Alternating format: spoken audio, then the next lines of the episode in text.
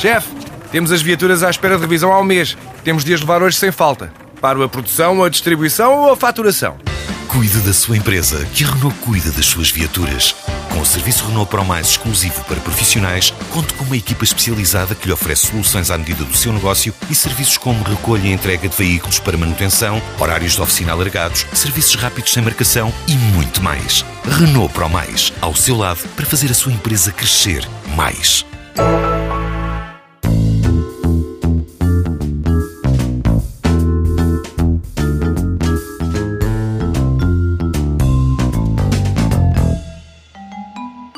Margarida, hoje proponho que o tema seja a parentalidade, inclusiva ou exclusiva, mas tendo por ângulo o impacto que pode ter nos filhos. Bom, eu acho que temos que olhar para isto uh, em diferentes idades, primeiro que tudo. Ou seja, o impacto que tem quando as crianças estão bastante pequenas não é o mesmo impacto que tem na adolescência, não é o mesmo impacto que tem no, no, nos tempos em que os filhos vão fazer o seu processo de saída de casa. Primeiro ponto.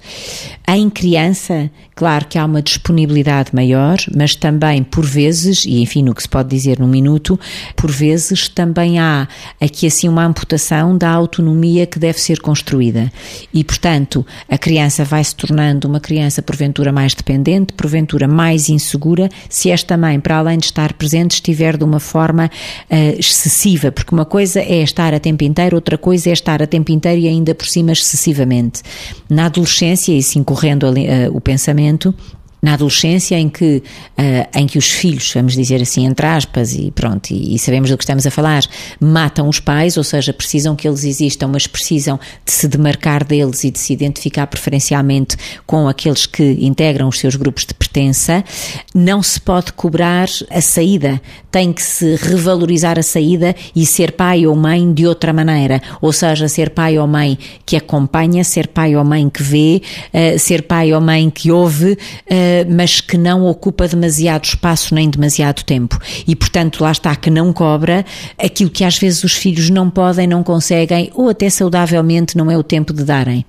Eh, mais tarde, mais tarde não há paz a tempo inteiro, porque ou a pessoa verdadeiramente começou a construir outros caminhos que enriquecem a sua vida eh, complementarmente a estes papéis, ou então não se deixa voar. Ou então não se deixa voar, Vitor. Sim, e esse é o risco, não é? Porque quando alguém devolve para o filho e cobra ao filho que foi pai a tempo inteiro, é evidente que está a aprisionar o filho, porque está a deixar no filho a ideia de que se fizer algum movimento natural de autonomia pode estar a cometer alguma injustiça.